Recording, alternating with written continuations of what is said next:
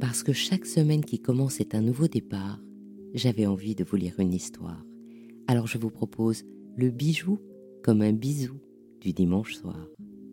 Pour la fête des pères, je vous invite à un dialogue entre une fille et son père autour du bijou. Nous sommes au cœur de la maison Maton Paris, une jolie maison de joaillerie, familiale et liée par l'amour du bijou, de la création et du savoir-faire joaillier. La maison Maton Paris a été créée en 1931, il y a tout juste 90 ans, par un monsieur qui s'appelait Camille Pournadet. Et Roger Maton y travaille et en prend la tête 50 ans plus tard, en 1971. Et puis il transmet la maison à son fils Frédéric, qui lui-même en laisse les rênes à sa fille Aude. Alors pour la fête des pères, je vous invite à écouter Aude et son père Frédéric raconter leur histoire d'amour joaillière et familiale, l'histoire d'une maison de joaillerie française. Bonjour Aude. Bonjour Anne. Bonjour Frédéric. Bonjour Anne. Alors, Frédéric, dites-moi, quel est votre premier souvenir du bijou? Mon premier souvenir du bijou, ça remonte en fait à chaque Noël.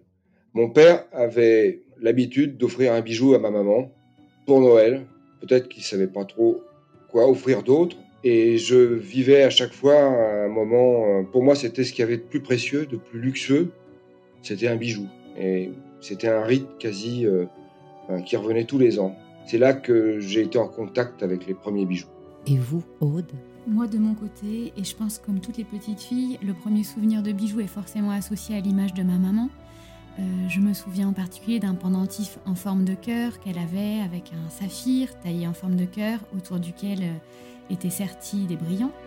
Je me rappelle aussi d'un grand sautoir euh, tout or avec une petite breloque qui représentait un chien et lequel chien avait une perle fine à la place du ventre.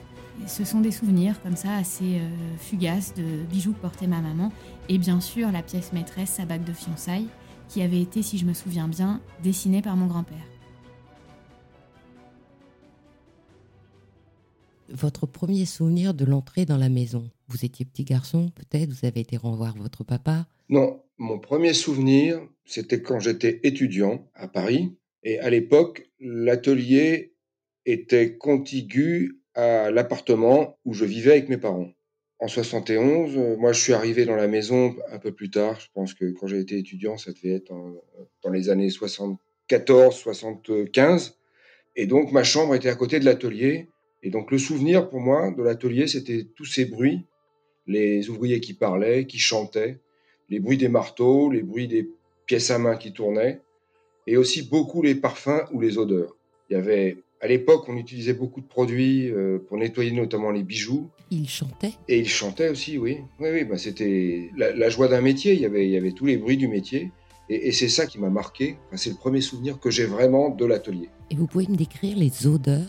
Alors, Les odeurs, on avait déjà la, gomme lac que fait chauffer le sertisseur pour ramollir sa pièce à main dans laquelle il va, il va intégrer le bijou pour bien le tenir pour pouvoir sertir les pierres.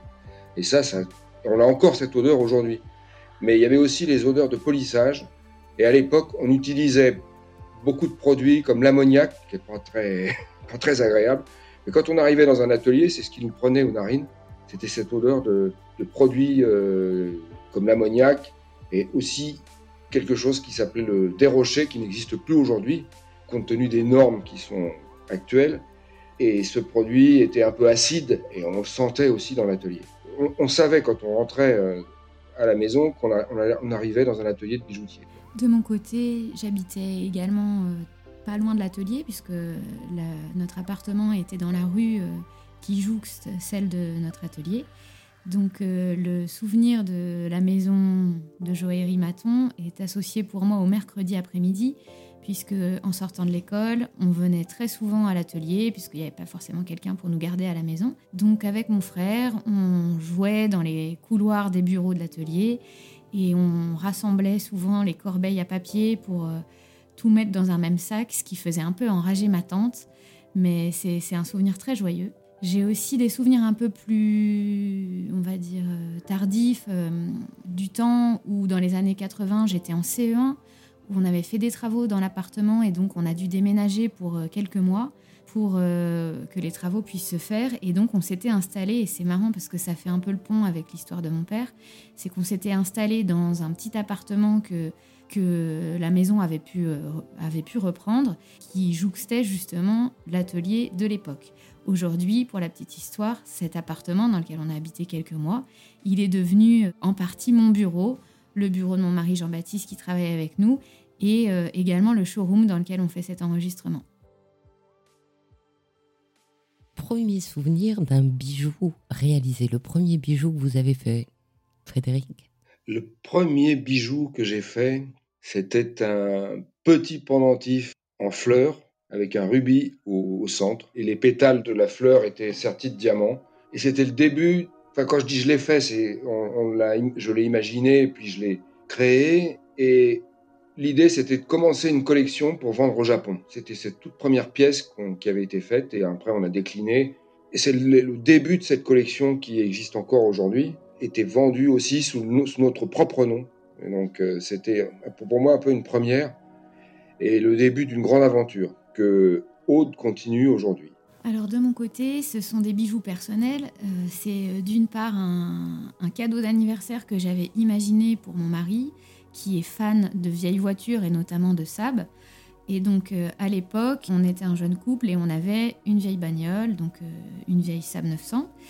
Et donc j'avais demandé à mon oncle, qui était en charge de travailler sur la modélisation 3D pour ensuite pouvoir créer des bijoux, de représenter cette voiture, donc cette ancienne voiture qui a une ligne assez particulière, des jantes caractéristiques, pour en faire une paire de boutons de manchette que je lui ai offerte pour ses 30 ans. Et ensuite, euh, j'ai, pour moi-même, avec des pierres que j'ai achetées à un partenaire euh, fournisseur euh, de pierres de couleur, eu un, voilà, un petit crush sur un assortiment de pierres, notamment un appairage de tourmaline néon.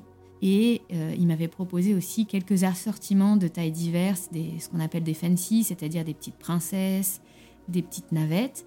Et à partir de cette petite boîte de pierre que je lui ai achetée, j'ai du coup fait une petite composition autour de ces deux princesses en tourmaline néon et de cet assortiment de toutes petites pierres qui euh, font aujourd'hui une paire de boucles d'oreilles asymétriques que je porte régulièrement et avec plaisir.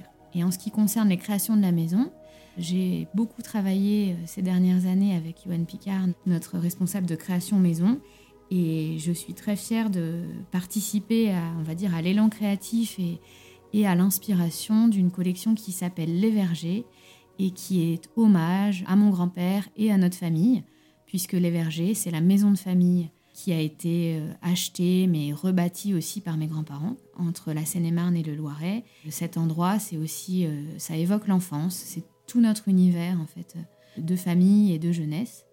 Et donc euh, au travers de cette collection de joaillerie qu'on a commencé à dévoiler l'année dernière et qui sera complétée cet été avec un second volet, on met en avant tout ce que la nature nous offre de plus simple et de plus beau. Et également, bien sûr, euh, on met en valeur le travail de nos artisans avec des techniques euh, qui sont les techniques classiques de la joaillerie, comme la bijouterie, le polissage, le sertissage, mais aussi des techniques un peu plus rares euh, autour de savoir-faire euh, plus spécifiques tels que la marqueterie, la ciselure, le laquage. Donc euh, voilà pour mon univers créatif.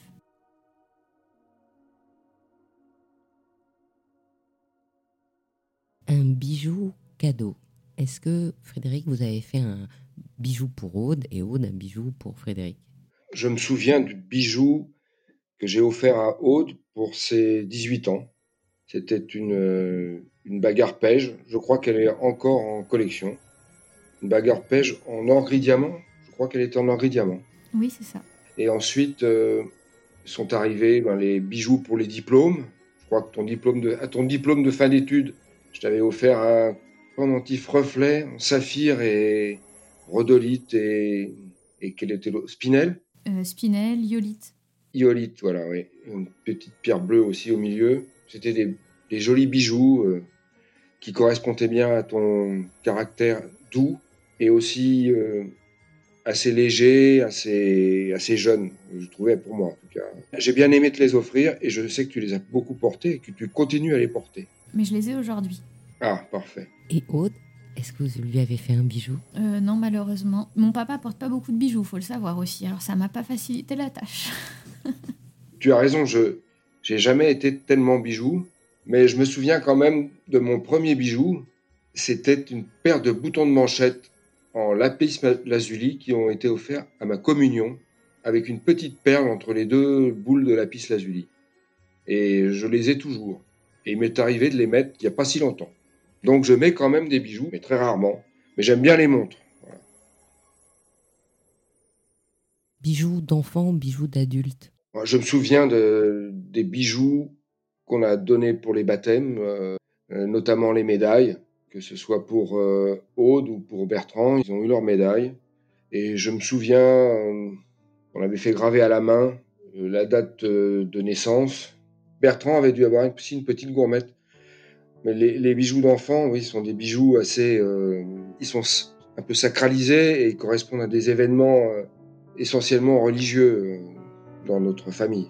de mon côté, j'ai bien sûr, comme pas mal de petites filles, créé plein de bracelets, de grands colliers en perles de rocaille, enfilés sur du fil de pêche avec des petits fermoirs qu'on attache avec des perles à écraser. Donc ça, c'est vraiment le, voilà, les petits enfilages d'enfants que je continue toujours à faire avec mon fils d'ailleurs, parce que bien que petit garçon, il adore ça aussi, enfiler des perles, créer des combinaisons de couleurs, et puis ensuite pouvoir les offrir. Donc ça, c'est quelque chose dont je me souviens. Et d'ailleurs, j'ai fait ça même euh, un peu plus âgé, à l'âge de l'adolescence, où j'allais dans des, dans des magasins de, on va dire, de loisirs créatifs, ou où on pouvait trouver des perles qui pouvaient ressembler à des cabochons ou à des semi-précieuses, beaucoup plus dans l'imitation de la réalité des, pierres fines et précieuses. Donc euh, ça, je l'ai fait effectivement jusqu'à assez tard dans ma vie. Aujourd'hui, bah, les garçons, mon, petit est trop petit pour encore s'adonner à ce genre de jeu, mais le grand, ouais, comme je le disais, euh, il aime beaucoup ça. Il est d'ailleurs très sensible en fait aux bijoux, à l'esthétique, et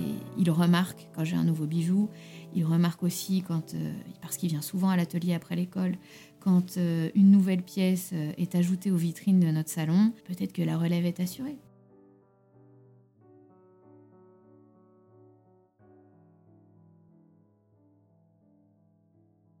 Premier souvenir ou dernier souvenir d'un bijou transmis?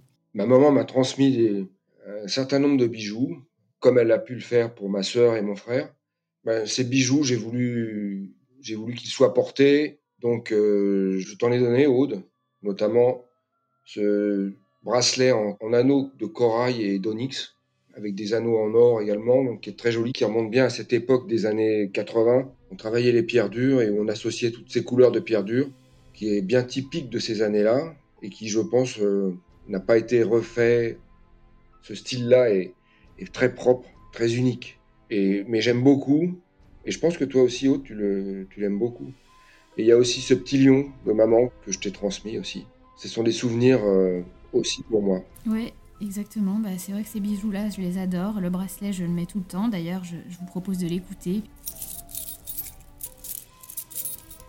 Que j'aime bien dans ce bracelet, c'est qu'il est sobre euh, mais très chic avec ce contraste en couleur entre le corail euh, peau d'ange, l'onyx noir et bien brillant, et puis ce métal jaune ciselé, travaillé. Donc euh, c'est tout en texture et en contraste.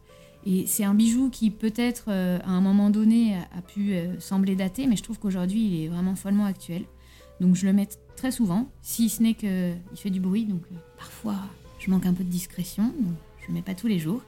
Mais il est super. Et puis ce, clip animalier là de mamie, effectivement, ce lion très souriant, avec ses yeux en émeraude, un petit cabochon, et cette crinière soleil, vraiment ça c'est... Je trouve que c'est un trésor, c'est très précieux. Et d'ailleurs, je me suis laissé dire par des, collègues qui travaillent dans les maisons de vente qu'aujourd'hui, ces clips animaliers qui datent des années 70 sont très recherchés. Mais celui-là, je le garde.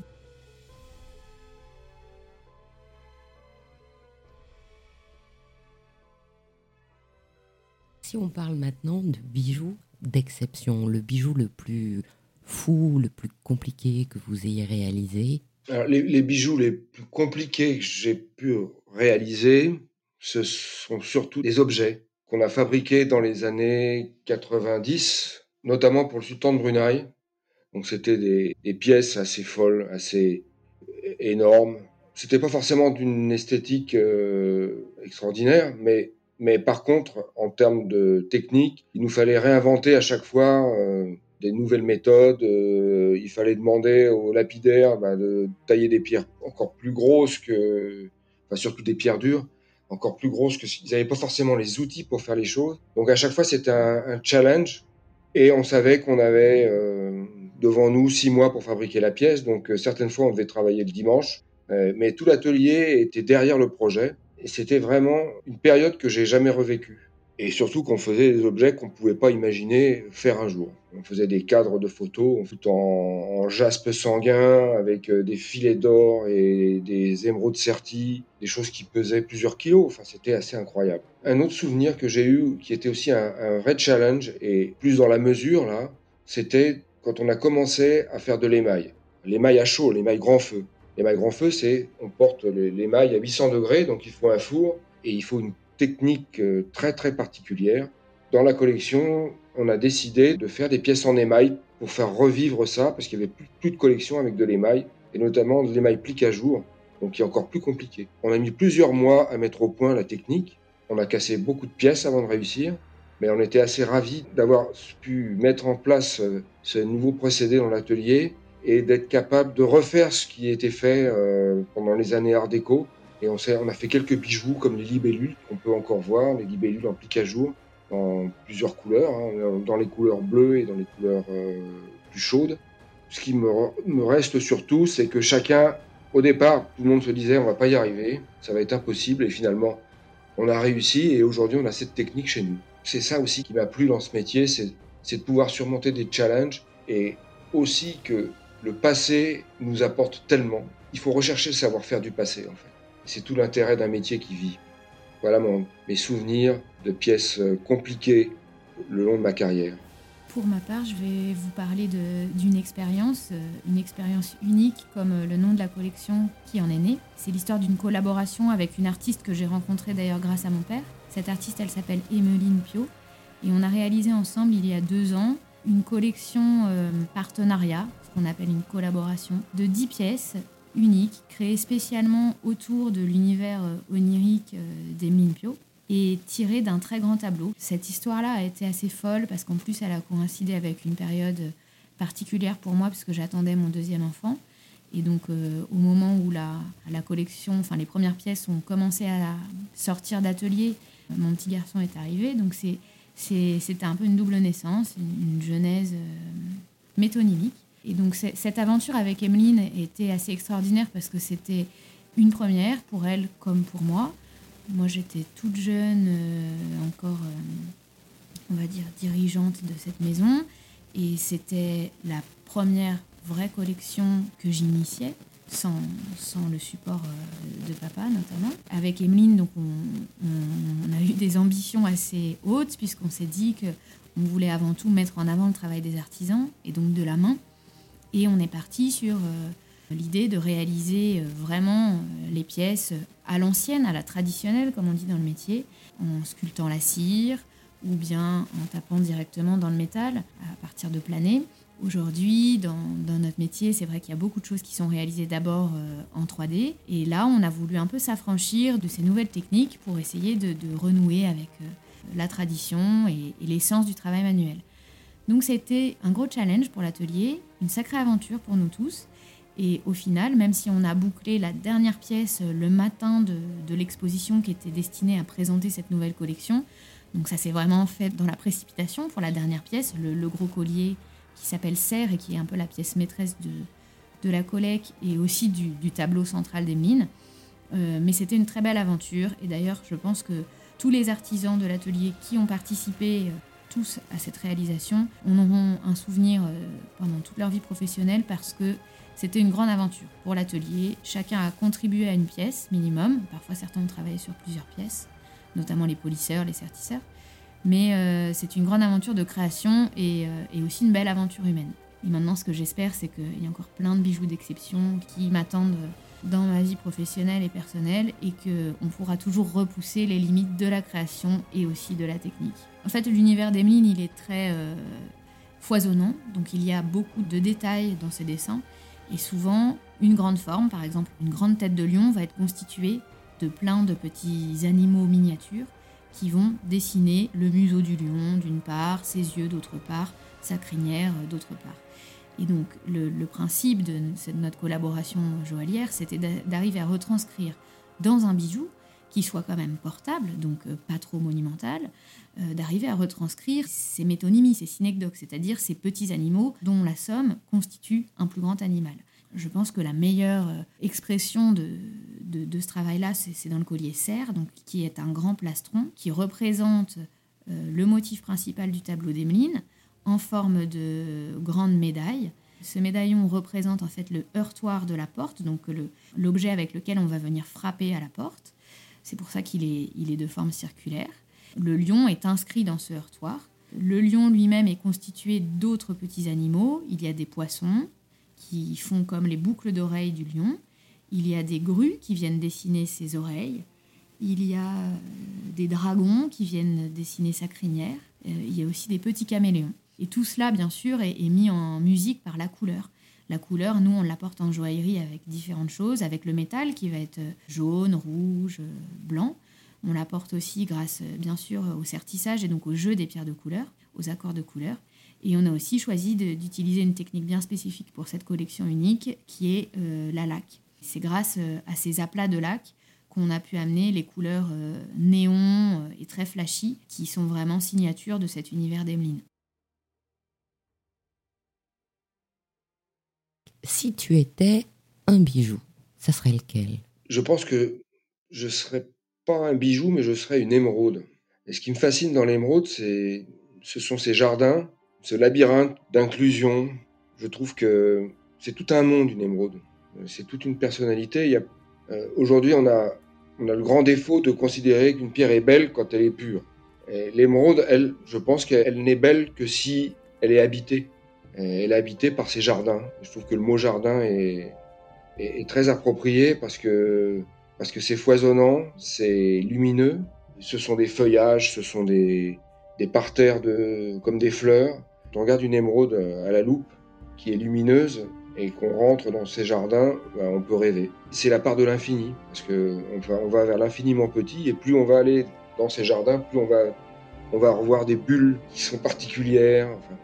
Et je trouve que le fait que l'émeraude soit aussi impénétrable pour tellement elle est infinie par ses, par ses impuretés, elle, peut, elle peut ressembler à un caractère, à, une personnalité. Euh, on peut philosopher sur, euh, sur en fait ce qu'est l'émeraude et, faire un parallèle avec, euh, avec une personnalité humaine. Mon bijou, ce serait plutôt un bijou en émeraude. Si j'étais un bijou, je serais une bague, je pense, parce que d'une part, ce sont les bijoux que je porte le plus. D'autre part, je trouve que le fait de d'orner les doigts, la main, c'est vraiment euh, représentatif de la personnalité de quelqu'un, d'un individu. Notamment, quand on fait de la méditation, on dit que les mains sont le premier objet sur lequel il est facile de poser notre attention parce qu'elles synthétisent plusieurs sens. Le toucher, c'est aussi une partie de notre corps que l'on peut voir. En posant l'attention sur les mains, on s'apprête aussi dans la méditation à recevoir. Et je trouve que hum, les bagues, elles sont un peu un prolongement du geste, enfin du moins elles mettent en, valeur le geste parce qu'elles ornent les doigts et nous donnent justement ce petit côté personnel dans notre attitude, dans notre façon d'être. Donc si j'étais un bijou, je serais une bague. Je pense que je serais une bague en or jaune parce que pour moi l'or c'est jaune le jaune est aussi ma couleur. Très probablement avec un assemblage de pierres de couleur. Parce que ce que j'aime dans la joaillerie, c'est cet art de mettre en valeur les pierres et donc euh, les pierres dans leur variété, dans leur forme, dans leur transparence ou leur opacité. Donc voilà, j'aimerais être une bague euh, en or jaune, sertie de plusieurs pierres de couleur, de différentes tailles et de différentes formes.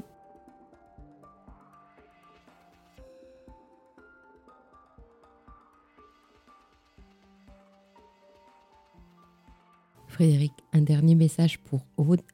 Euh, ce que j'aime chez Aude, c'est que c'est cette idée qu'elle a de la famille, ce qu'elle a pris en héritage, et c'est pour elle un, bien très précieux. Et je sais que il y a une pérennité dans, dans ce que mon père a fait, dans ce que moi j'ai continué.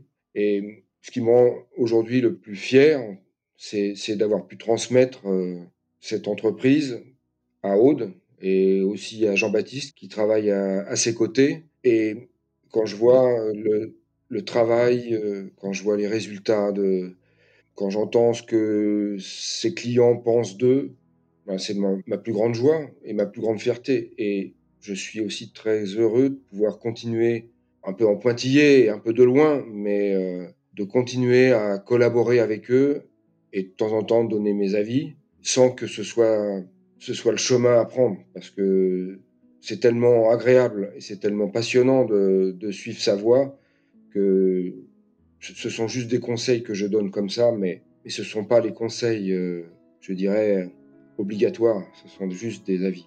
En tout cas, je, je félicite euh, Aude et Jean-Baptiste pour le, le, travail qu'ils font. Et quand j'entends que les enfants, la, suite, quand j'entends le mot suite, euh, bah, c'est aussi une grande fierté de savoir que on est parti pour avoir une entreprise et une maison qui a un grand avenir. Et aujourd'hui, euh, c'est très important parce que être capable de transmettre, surtout dans un métier comme le nôtre, c'est essentiel. Parce que, comme je disais tout à l'heure, c'est le passé qui fait qu'on est là. Et c'est le passé qui nous apporte beaucoup de savoir. Même si on, travaille avec des instruments aujourd'hui qui sont révolutionnaires par rapport à ce qui pouvait exister il y a 20 ou 30 ans, c'est toujours la main qui a le dernier mot. Et ça, Aude l'a bien compris. Euh, bah, je te remercie de, ce témoignage. Je suis assez émue. En fait, je ne m'attendais pas à, ce qu'on parle de ça aujourd'hui. Je pense que Jean-Baptiste et moi, on a eu beaucoup de chance d'être tombés dans cette famille quelque part et d'avoir cette maison en, héritage c'est un super cadeau. C'est parfois aussi euh, un petit peu lourd à porter parce que on embarque avec nous euh, tout un tas de gens, des collaborateurs, des existences. Il faut, être à la hauteur. Mais aujourd'hui, ça marche très bien. On se plaît à faire ce métier-là. Donc c'est une joie pour tous. Ce que j'espère, c'est que cet esprit de famille, cet esprit de corps, cette envie de transmettre, on arrive à la faire passer à nos équipes, à leur donner aussi ce petit supplément d'âme qu'il n'y a peut-être pas dans toutes les entreprises. La chance qu'on a, c'est qu'on travaille euh, avec euh, de belles matières pour faire de très belles choses, sur de belles esthétiques, et on a surtout la chance de pouvoir voir le résultat de ce euh, à quoi on collabore au quotidien. Et ça, je crois que c'est très important. C'est de, quand on, démarre un projet, de savoir que à la fin, on en verra la réalisation. Donc c'est quelque chose qui nous remplit euh, de joie, de bonheur à chaque fois et on se trouve toujours innocent et, émerveillé devant, devant les résultats de, des pièces qui sortent d'atelier. Et pour ça, je pense que voilà, la joie de faire ce travail et d'emmener toute une équipe, c'est, inépuisable parce qu'elle se renouvelle à chaque nouvelle pièce. Voilà, donc je te remercie de nous avoir euh, initiés, de nous avoir transmis, de nous avoir fait confiance. Et euh, j'espère qu'on fera vivre ça encore euh, longtemps. Et puis, bonne fête